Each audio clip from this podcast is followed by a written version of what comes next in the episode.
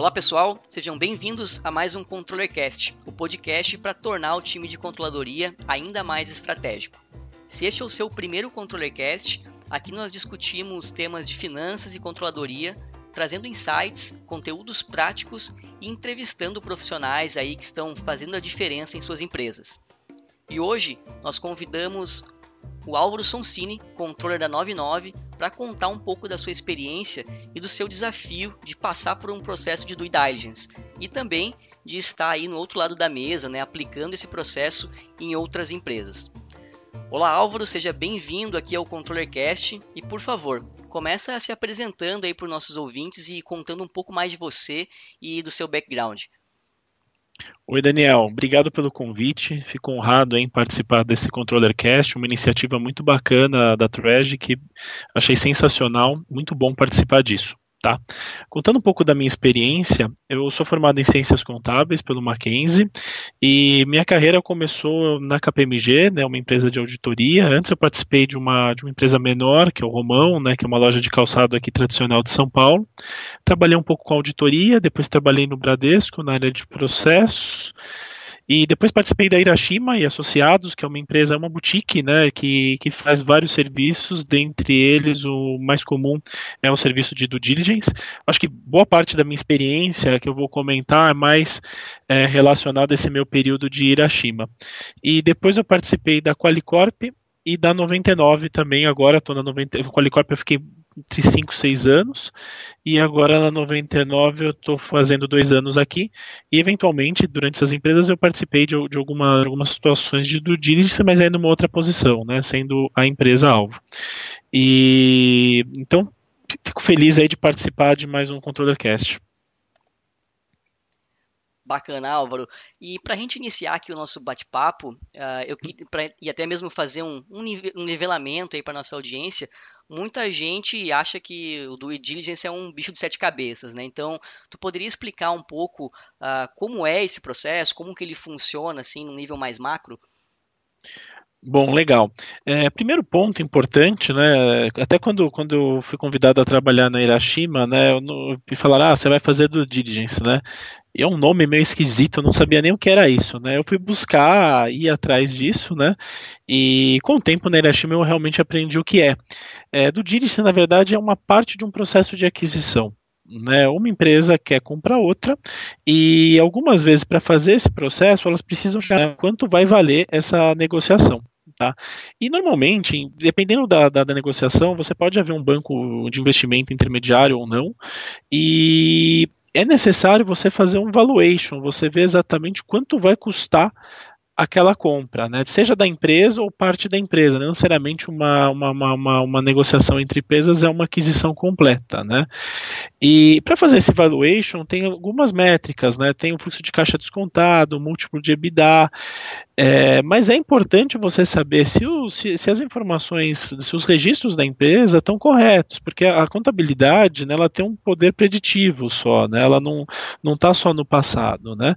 Então, por isso é necessário você ver se aquilo tudo está correto e ver os eventuais riscos que podem haver nessa empresa que vão afetar o futuro da empresa que está sendo adquirida. É, por isso esse processo de, do diligence, via de regra, ele, ele, ele é encomendado né, é, pelo comprador. Né? O comprador ele quer saber exatamente o, algumas, algumas coisas a respeito da empresa que vai ser adquirida. E também existe um, uma, um processo de due diligence que pode ser pedido pelo, pela, pela empresa que está sendo vendida, pelo próprio vendedor, para ele avaliar, para ele verificar os, os riscos que ele tem no negócio dele para estar tá eventualmente corrigindo antes da negociação ou tendo um, parceiros que ajudem ele nesses pontos na, na negociação. É, quem faz a due diligence são consultores, né, são consultores contratados, né, é, quem é muito forte nesse processo são as chamadas Big Four, né, que é a KPMG, a UI, a PwC e a Deloitte.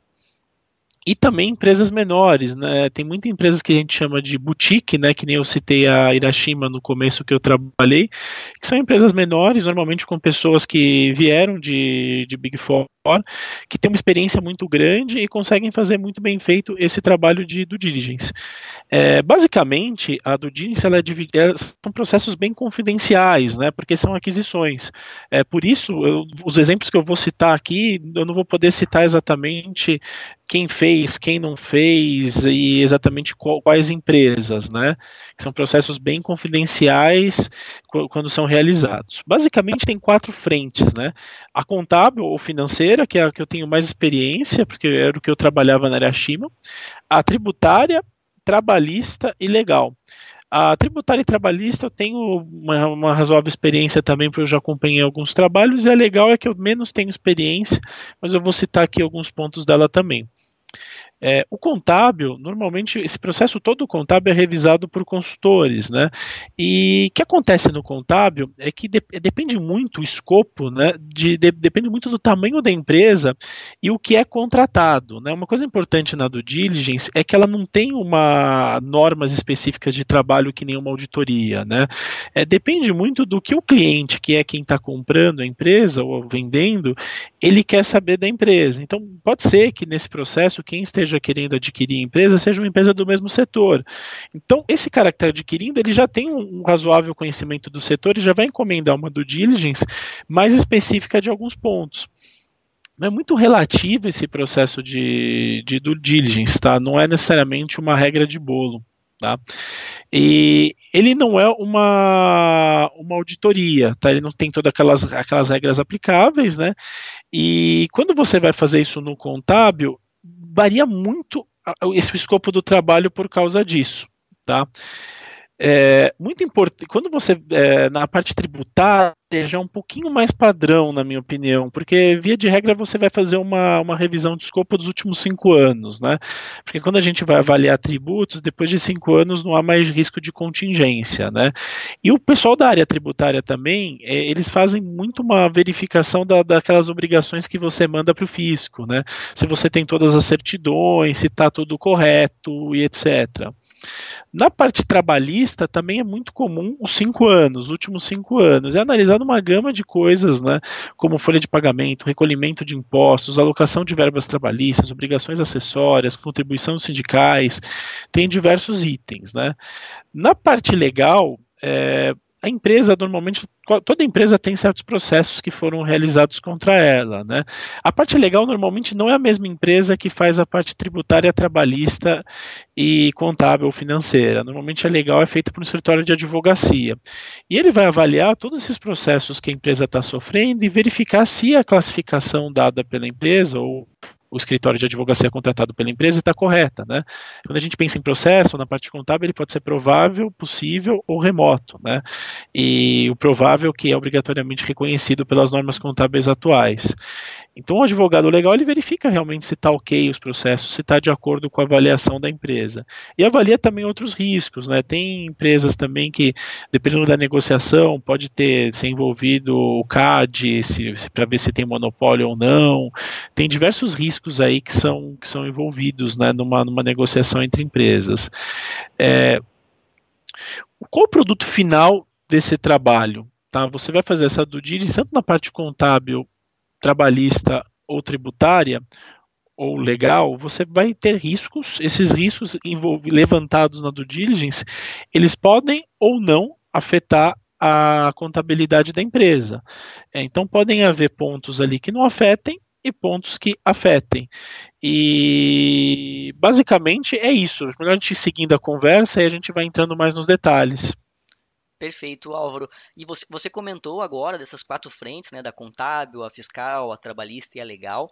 Então dá para ver que mexe com muitas áreas, muitos departamentos aí da, da empresa, né? Uh, em geral, assim, qual que é o, o, o, papel da área especificamente de controladoria, né, que é, que é bastante aqui o nosso, o nosso público ouvinte, qual que é o papel da área de controladoria nesse processo como um todo? A área de controladoria, né? Quando a gente fala de controladoria, é, primeiro eu vou colocar o que eu entendo mais como controladoria, né? E claro. para a gente colocar o papel. Não entendo controladoria como a área responsável pela gestão econômica da empresa. Ela é responsável pela estruturação de um sistema de gestão que seja estruturado e, e que possibilite controles internos confiáveis, né? E cada empresa a gente vê controladoria com algumas atribuições. Então, quando você pega a parte de contabilidade e a área fiscal, tributária na minha visão, na melhor estrutura, ela deve estar dentro da controladoria, porque é, são áreas que dão total subsídio para a gestão econômica da empresa, mas em muitas estruturas estão separadas, né? Tem muita coisa também de controle. A gente pensa em controladoria, a gente pensa muito na questão de gestão orçamentária, né? De reporting, né? É, Para mim, todas essas áreas deveriam estar dentro do mesmo chapéu que é a controladoria, né? O, a, essa área de, de controladoria, ela é muito impactada pensando na contabilidade, na área fiscal, é extremamente tem muito impacto, porque toda a solicitação vai para essas áreas, né? Essas áreas vão ser bem impactadas. Mas tem uma coisa muito importante no processo de due diligence que é o quão, é, quão isso é sigiloso. Normalmente, acho que das, das audiências que eu participei na, na Hiroshima, acho que mais de 90% eram sigilosas. Então, algumas vezes, só uma outra pessoa da área que sabe a respeito desse processo. E se a empresa é muito bem organizada, é, é feito ali um data room, é, que é um site específico que onde são enviadas essas informações. Numa estrutura bem organizada vai ser fácil, porque o controller, que normalmente vai ser a pessoa que vai saber, ou um ou outro gerente, vão estar enviando essas informações para lá. Em estruturas menos organizadas, é pior e mais doloroso esse processo, né? Porque você vai precisar montar muitas coisas aí do, durante o trabalho, né? É, então o impacto vai ser maior, porque a equipe toda vai acabar sabendo a respeito disso e passando essas informações. Idem para a área tributária, né? A área tributária também é uma área bem, tributária bem organizada, ela consegue passar por isso sem dores, né? Porque vai ter ali tudo certinho, tudo organizado, né? Que basicamente o que eles pedem é o que seria pedido por um fiscal é, da Receita Municipal, Estadual, Federal. E tem uma outra área que é bem impactada, né, que é a área de folha de pagamento, que de, de departamento pessoal, que via de regra não está dentro da, da controladoria, né, e são solicitadas N coisas. Também, se você olhar do aspecto, é o que é solicitado não é, não é uma coisa muito fora do comum, é uma coisa que seria solicitado é, por uma fiscalização do trabalho também, é, da, ou da própria fazenda, né? Não é algo tão, tão, tão complicado.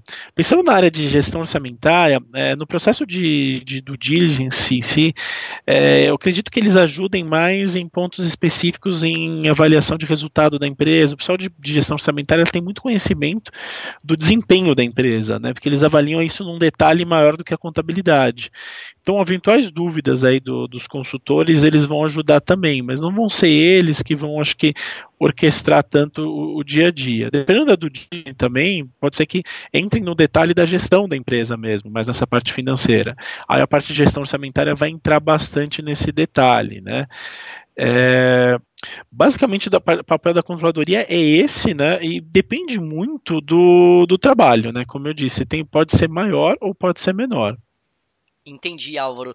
E, e saindo da controladoria, uh, acontece de ter participação de outras áreas, até mesmo mais, mais operacionais da empresa, né? Queria entender um pouco se quando há esse envolvimento, uh, até complementando o que você já comentou, acaba tirando um pouco de velocidade da operação durante esse processo? Como que você enxerga isso? É, aqui é um caso também que depende muito do escopo, né? Em via de regra, essas áreas elas não vão é, ser tão impactadas, né? Mas dependendo do trabalho, dependendo do detalhe que, que que, os consultores vão querer chegar, elas podem ser impactadas, mas mais entendimento de regra de negócio, né?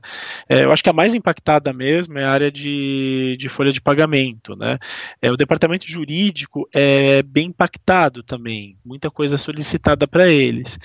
Mas esse ponto depende muito da organização da empresa também, né? Um, um exemplo clássico que eu gosto de usar é a gestão de contratos, né? Uma empresa organizada tem uma área de gestão de contratos que centraliza ali a gestão de todos os contratos da empresa. Mas essa não é a realidade, acho que da, da maioria das empresas no Brasil. Tem muita, até para a velocidade dos negócios, é, acaba havendo uma descentralização de informação.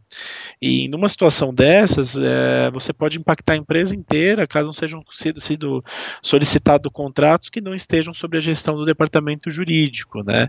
Aí você vai ter que impactar a empresa inteira. Dependendo se o escopo for muito profundo também, é, pode haver ali necessidade de conversas com mais gestores da empresa para entendimento do negócio.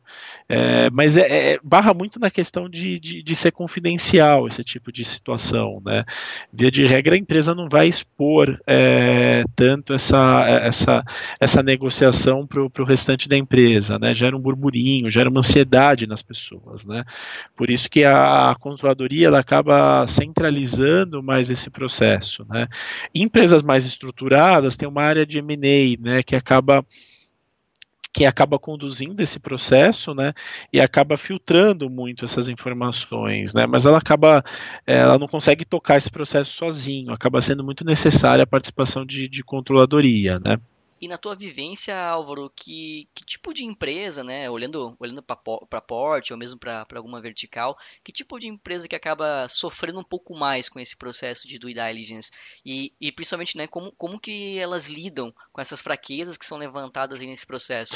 Bom, é, pensando um pouco mais inicialmente, empresas grandes, eu acho que é menos doloroso, porque a empresa, já, quando a empresa já é auditada, né, ela já acaba sofrendo esse impacto, que seria o impacto de uma due diligence, no processo de auditoria. Então é muito mais fácil para eles passarem a, a, as informações. Não é algo tão doloroso. Lógico que tem é muito relativo também, porque depende do tempo em que é realizada a due diligence, né? A, a due diligence ela pode ser realizada no, na, tem uma data base, né, que, que é escolhida normalmente, né? Se for no, se coincidir com o período auditado é muito mais fácil para a área de controladoria atender. É, se não, pode ser que pegue a, empresa de calças curtas, com nem todas as informações prontas, né? E é mais doloroso. É, mas empresas menores é, que nunca foram auditadas é realmente bem doloroso, porque é, a pressão vai ser muito grande, porque aquilo é uma negociação que, que a administração da empresa com certeza vai, vai considerar essencial, e os pedidos vão ser todos para ontem e não necessariamente vai estar tudo pronto, tudo organizado. Uma, uma realidade, né, importante da gente pensar, né, é, que eu acho que deve ser uh, até parte do, do, do, dos clientes da Trash deve, deve sofrer isso, o fato da contabilidade não ser interna, né? É, dificilmente uma empresa vai começar com a contabilidade interna, vai ter um terceiro, né? Imagina que você está no meio de um processo de uma due diligence que o, lá, o contador, o controller não está esperando isso. E ele vai receber isso no de imediato ali, né? Pô, você tem que levantar tudo isso. E ele não vai ter isso, talvez, na, na mão dele, no computador dele. Ele vai recorrer ao escritório de contabilidade é, aí que vai ser a dor, né? Porque o escritório de contabilidade talvez não esteja com isso tudo pronto, né? Então é, uma, é um processo aí que nesse caso vai ser muito doloroso. E existem outras situações, né, de empresas pior ainda, né? Porque nem, nem toda empresa começa com uma com, com alguém que entenda razoavelmente de contabilidade, imposto ou área trabalhista. Então você pega situações que quem vai estar tá tocando aquilo vai ser um, talvez um proprietário da empresa, talvez um, alguém da área financeira que não entende patavinas disso, que vai receber um monte de solicitação e naquele momento ele vai descobrir que ele está com problemas. É, e isso provavelmente pode ser que mele a negociação, né? É, lembrando muito que é, é, muito relativo, né, esse processo de, de due diligence, né? E aí entrando um pouco mais no, no mundo da, das empresas de tecnologia, né, das startups, é, o processo de due diligence, na maioria das vezes, ele não vai ser feito para vender empresa. É, esse tipo de empresa é muito comum haver investimentos no começo da, da vida dessa empresa para, com base nesse dinheiro, ela aumentar a velocidade de crescimento. E aí o capital vai se diluindo uh, com base em troca de investimentos, né? E o aceleramento dessa empresa vai, vai aumentando. Só que quando o cara, quando o investidor ele vai começar a investir numa empresa dessas, é, nos primeiros, nos, nas primeiras rodadas de investimento, né, que normalmente é chamado de série A, B ou C, né, cada uma vai ter uma, um grau de exigência maior, né? Na série A vai ser um grau de exigência muito pequeno. O cara não vai se importar, é, talvez ele nem faça uma, uma due diligence, porque empresa, as empresas de tecnologia, algumas vezes elas, elas não começam ganhando dinheiro, elas começam sem nenhum tipo de monetização. E numa série, numa série B já talvez vai, vão cobrar algum tipo de, de monetização e talvez já haja uma due diligence. Na série C provavelmente aí já com certeza vai ter, porque já vai ter, vai estar num processo aí mais de evolução da empresa, né? Então depende muito do momento que a empresa está. E aí o, com, maior for o momento, maior vai ser a cobrança aí numa eventual do diligence. Mas é triste porque muitas vezes a empresa ela, ela descobre que tem problema durante um processo de, de do diligence. Na minha fase de, de consultor mesmo, né, é, eu não estava numa posição, quando eu trabalhei na Hiroshima, numa posição tão alta de liderança, eu estava mais no cargo de staff, e até era interessante você estar tá no cargo de staff, porque eu estava no corpo a corpo ali, é, quando, a, quando a operação não era tão sigilosa, eu ia até o cliente e estava ali no, pedindo as informações para ele, entendendo as informações com o cliente, né? E muitas vezes você via ali na, na cara do cliente a dor, né? O fato dele não ter essa essa, essa documentação. Até né, entrando um pouco mais na, na, minha parte de carreira, né, até a minha migração né, da Hiroshima para a Qualicorp é, foi o fato de eu ver, de eu estar ali com aqueles clientes, eu me senti uma espécie de um cagueta, né, que ia lá, é, colocava um monte de, de item, né, e eu também na Hiroshima eu fiz auditoria, né, auditoria um pouco mais até aprofundada essas análises, né, só que você faz um, o produto final de um, de um trabalho de due diligence é um relatório, né, e esse relatório ele começa ali com uma, com uma visão mais, um sumário mais executivo, né, com os principais pontos levantados e ele, ele, vai, ele vai detalhando ali por tópico aí na área todos, tudo que foi levantado de contábil, trabalhista ou tributário. É, vai haver ali uma folha de ajustes, né, com todos os ajustes que afetaram o patrimônio líquido. E esses ajustes que afetaram o patrimônio líquido vão afetar o valuation da empresa. Mas eu me senti um pouco frustrado, né, porque terminava o trabalho e eu falava assim, cara, será que esses caras, eu vi, vi, vi os caras ali trabalhando, será que realmente esses caras não fizeram porque eles são ruins? Ou porque eles não quiseram. É, mas a, a, vida da empresa é muito dolorosa, tem muitas coisas a serem feitas, né? E nem sempre a, a área de controladoria consegue fazer tudo que é necessário. E aí quando eu falei, cara, eu quero estar no outro lado da mesa, eu quero ver como que é, se realmente é fácil ou difícil fazer essas coisas, né? E aí quando eu fui para a Qualicorp na, na área contábil, né? Aí eu vi que não é tão fácil. e, mas, mas depende muito da visão da administração da empresa, né? Sim. Uma administração que apoia a área de controladoria, que entende a importância, que valoriza a área de controladoria, vai ter menos impactos no decorrer do tempo. Uma administração que não entende a importância, é, só quer cortar custo, não quer investir nessa área vai ter problemas. E os problemas não vão ser resolvidos no momento da due diligence. Lá, no momento da due diligence ou de, de uma auditoria independente, vai ficar claro os seus problemas. Né? E isso acaba sendo para a área de controladoria, dependendo da organização onde o controller ou o contador trabalhar, é até bom porque ele consegue mais recursos, né? Mas o ideal é sempre você escolher uma empresa que entenda o seu papel, senão você vai ter só problemas, né? Sim. No sim. meu caso, o, graças o a Deus, eu acabei escolhendo tanto Qualicorp como 99. É, nunca tivemos dificuldades. Sempre foi bem claro para a administração a real importância da área de controladoria. Perfeito, escolheu, escolheu bem então. Ah, mas eu, mas eu, mas eu pesquisei bastante antes de entrar nos dois barcos. Tá certo. E, e, Álvaro, você comentou aí que esse processo ele pode durar uma semana, pode durar meses, ele é sim dolorido, acaba levantando bastante problema. Uh, e tentando trazer uma visão bem positiva agora, agora olhando para esses problemas como uma oportunidade também. Que tipo de ganhos você enxerga aí uh, no antes e depois, né? De empresas que passaram por esse processo? Que tipo de ganhos ele traz para a empresa? Bom, é, do, do, ponto de vista das vezes que eu, que eu fiz uma, uma due diligence, é, eu acho que assim você percebia claramente assim que tinham empresas que realmente eram interessadas naquilo, né? E que aquilo de certa maneira criou uma evolução na empresa, né? Que acho que após esse trabalho, é, sendo ou não, não sendo feita a, a, negociação, aquilo pode ter sido um divisor de águas, né? É, pensando na, nas situações quando uma empresa é, passa por uma due diligence ou uma auditoria, é, para o contador, para o controller, é muito positivo isso, porque, lógico, se ele, se ele quer realmente evoluir, né, é, se ele quer esconder os problemas, isso vai ser totalmente negativo, né, é, para o contador e controller vai ficar claro para ele a, o diagnóstico dos problemas que ele está tendo na empresa, né, e você tendo, tendo clareza do, do, do, do, do diagnóstico desses problemas, você vai conseguir traçar um plano de ação melhor. É, é muito mais fácil. Eu acho que para a dica que, eu, que eu, uma dica interessante é se você não tiver total certeza dos seus problemas, se você, ainda mais para um, um cara que muda de segmento ou para uma empresa que está realmente com muitos problemas, o ideal é você nem esperar chegar no processo de, de due diligence, né?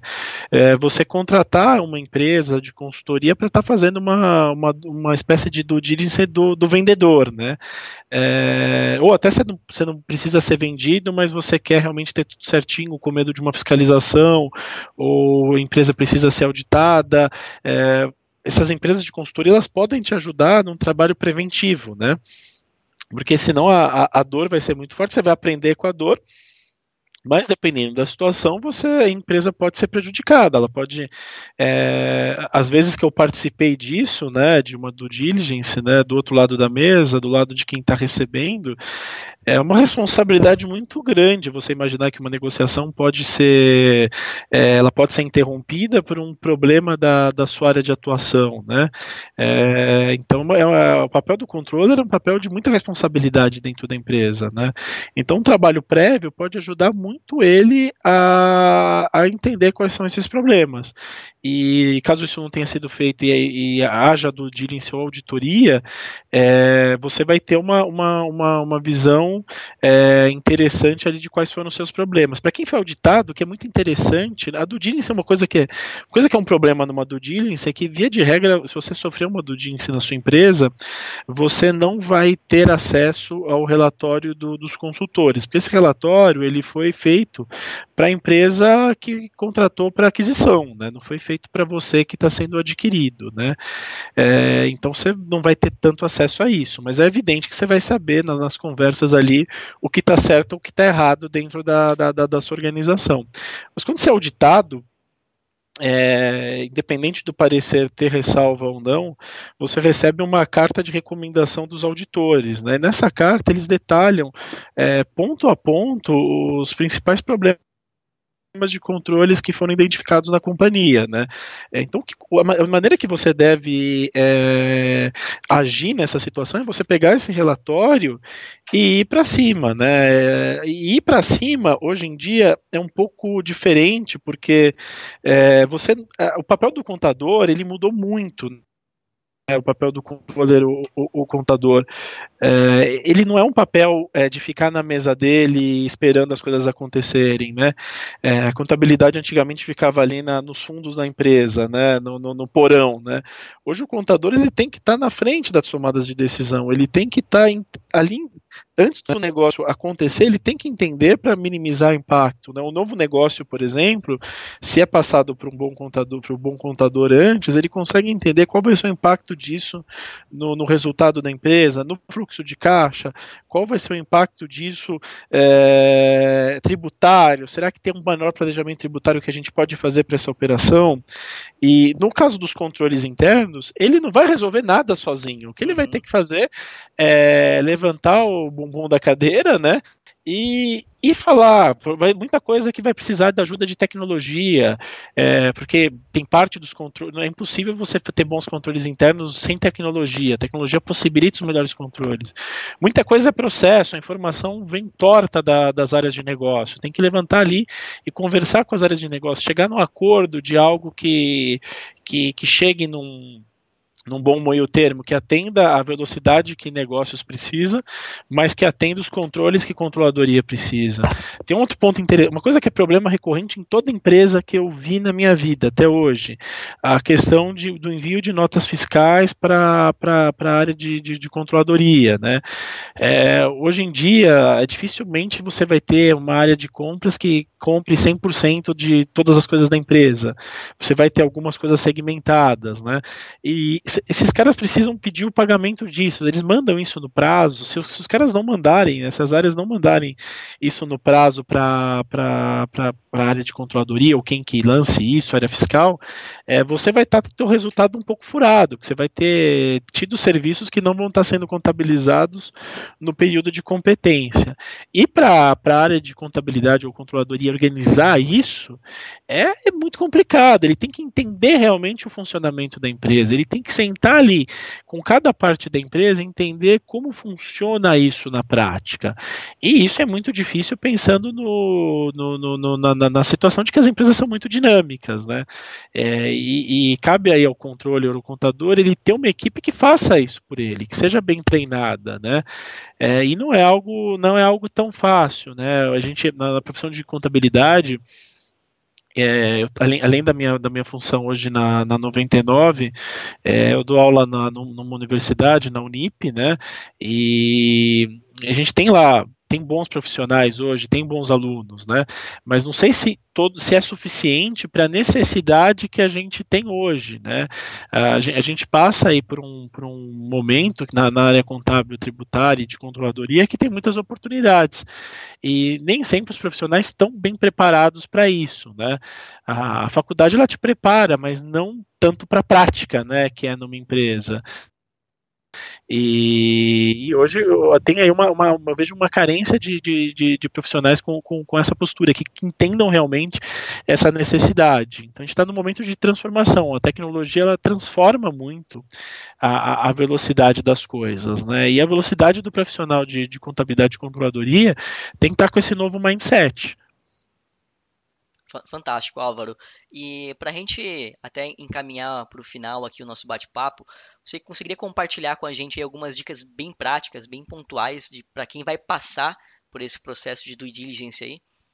Ótimo, cara. Primeiro ponto, eu acho que é assim, é... vamos imaginar uma empresa que começou hoje, né? O administrador da empresa, acho que meu, meu conselho vai ser muito mais focado nele nesse momento.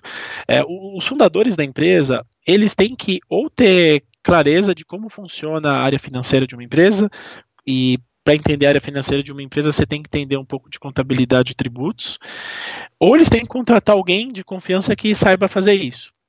E esse administrador ou essa pessoa de confiança vai ter que contratar um escritório de contabilidade que seja bom. É, existe uma carência hoje no Brasil de bons escritórios de contabilidade que tenham esse perfil que a gente estava contando do que a gente estava comentando aqui do novo contador, né? É, então e é necessário, a, e mesmo se você tivesse bom escritório, a empresa que tem que passar os insights para o escritório. O escritório ele tem muitos clientes, ele não vai estar tá lá no, no, dia a dia. Né?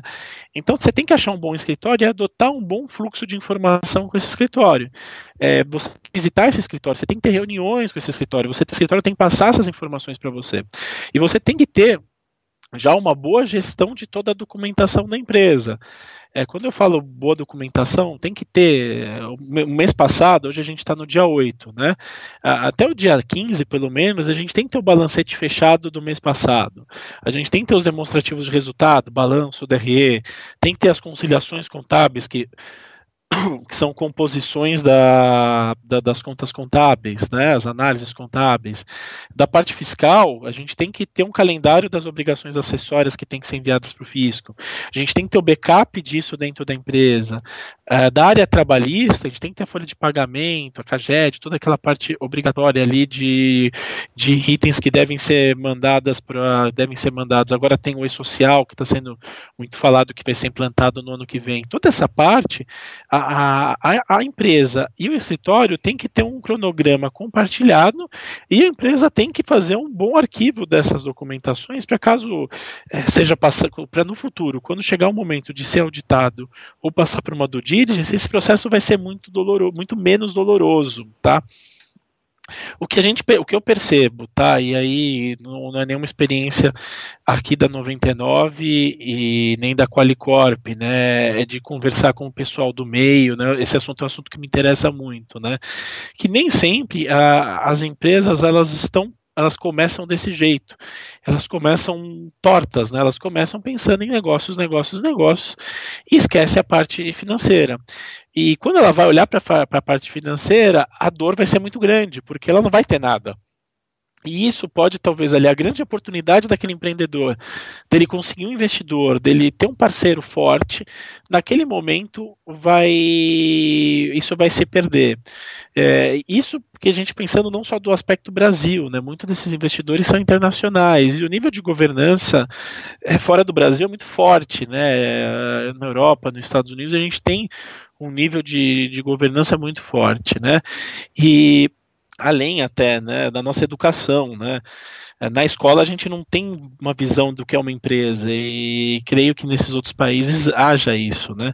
Então o empreendedor ele tem que buscar essa informação, mesmo se ele contratar alguém de confiança, ele tem que ter uma visão nem que seja macro da parte financeira da empresa, dessa parte um pouco mais talvez até contábil, tributária e trabalhista, porque isso vai causar um impacto muito grande para ele numa due diligence, numa auditoria e eventualmente numa fiscalização. Uma fiscalização pode acabar com uma empresa, o risco é muito alto. Então, e, e, a Receita Federal é uma, é uma das instituições que funciona melhor no Brasil. É, é super avançado hoje o sistema de SPED, é, que hoje mudou o nome para ECD, CF, são, eles conseguem fazer uma auditoria na empresa é, sem sair mais do, do, dali da cadeira da Receita. Eles conseguem estar monitorando todo o sistema é, é que, o que vem ocorrendo, né? E se você está organizado, você e muitas vezes é, quando eu digo isso organizado, não é que os empreendedores eles agem de má fé, tá? Eles não têm conhecimento disso. Começando do começo de maneira correta, buscando o melhor parceiro, espero de contabilidade que seja bom, que ajude ele mesmo, colaborativo, ele vai ter um ótimo caminho. E saber escolher esse escritório é fundamental. Tem que ser alguém que está do lado dele que não vai querer né, é só ter limitação de escopo, querer jogar o problema sempre para o cliente, né? E que é, é, é, é, às vezes pode, pode, podem haver escritórios com, com essa postura, né? E que atendam. Uh, acho que assim, o preço do escritório de contabilidade no começo pode ser relevante para o empreendedor, mas às vezes vale pagar um pouco a mais para um escritório que seja bom do que pagar para um escritório que, que não seja, que não vai realmente assessorar. É muito importante a busca. Esse parceiro é fundamental, ele cuida do contábil, do tributário e do trabalhista no começo da, da operação. É, e aí, com o tempo, a empresa vai tomando decisões se ela internaliza, não internaliza, essas áreas. Muito bom, Álvaro. A gente tem um, um, programa de parcerias aqui com escritórios de contabilidade, entre TRIs e escritórios contábeis, e está muito alinhado aí com o teu discurso, né? De a bandeira que a gente levanta é justamente do contador ser mais atuante, ser mais protagonista. Né? Muitas vezes ele tem ali a, a faca e o queijo na mão, tem todas as informações ali que precisa para prestar um serviço aí de valor agregado uh, gigante para a empresa, mas acaba sendo pouco atuante, né? Então, uh, esse, teu, esse teu discurso aí está bem alinhado também com o que a gente, é. que a gente pensa aqui o que eu acho interessante, Daniel, é, é, também um outro tipo de empresa que está que tá surgindo hoje, né? A Trash é um exemplo, eu acho que a Conta Azul é um grande exemplo também, que, que, que é de Joinville, que nem vocês, que são empresas, o caso da Conta Azul, por exemplo, é uma empresa que, se o contador tiver uma visão exatamente de como usa o software da Conta Azul, ele vai conseguir ajudar a empresa a implantar isso dentro da, da, da uma empresa de, de, menor escala, né? E esse, esse programa ele alimenta a contabilidade dele. Então todo o trabalho de digitação que ele tem Sim. vai diminuir. Então assim, o, o a, a tecnologia está mudando a maneira da gente trabalhar, do contador trabalhar. E o contador que enxerga isso, ele ajuda o cliente dele a, a implantar esse tipo de ferramenta vai criar valor, vai agregar valor ao, ao, cliente nessa na gestão dos controles do cliente e consecutivamente vai diminuir o trabalho operacional de digitação dele e vai dar uma informação de mais qualidade pro pro para o cliente também, né?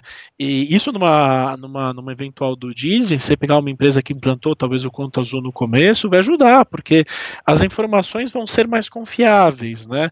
É, o, o cara que é um consultor e um auditor, ele olha muito a questão de controles, confiabilidade, faz alguns testes substantivos mesmo, de olhar o documento para ver se isso está correto. Mas quando você faz um, um, levantamento de controles internos e vê que os controles são bons, você vai diminuir o escopo do teste substantivo e vai agilizar, aumentar a velocidade do processo e de uma maneira que vai trazer confiabilidade no relatório de due diligence ou no relatório de auditoria, aumentando a possibilidade dessa empresa conseguir funding, conseguir investimento. É, então acho que é, é totalmente, para mim é claro que é, o papel hoje do contador ele é estratégico é, para uma empresa. E ele aumenta, a, a, além de ajudar na, na questão de capacidade de gestão da empresa, a contabilidade, para mim, é, como dentro da controladoria, ela tem um, um, um muito forte na gestão econômica da empresa, ela também acaba dando confiabilidade para os investidores externos, a contabilidade bem feita, seguindo aí a, as normas contábeis. Hoje no Brasil a gente adota o FRS quase que por completo, que são as normas internacionais, né? É, essa contabilidade feita com esses padrões, ela passa a, a levar confiabilidade é, para um potencial investidor. Então ela é totalmente estratégica. Não, fantástico, Álvaro. Uh, muito obrigado aí pela tua participação aqui no ControllerCast. Vamos encerrando aí esse episódio. Foi um bate-papo muito bacana e pode ter certeza que a tua experiência aí deve ajudar muitos profissionais que estão nos ouvindo aí, que estão com esse desafio aí no momento. Álvaro, valeu. Daniel, muito obrigado. Eu que agradeço o convite de vocês. Foi um, foi um prazer participar por aqui. Pessoal, espero que tenham gostado de mais um ControllerCast. Uh, nos enviem aí seus feedbacks sobre o episódio. Um grande abraço e até a próxima.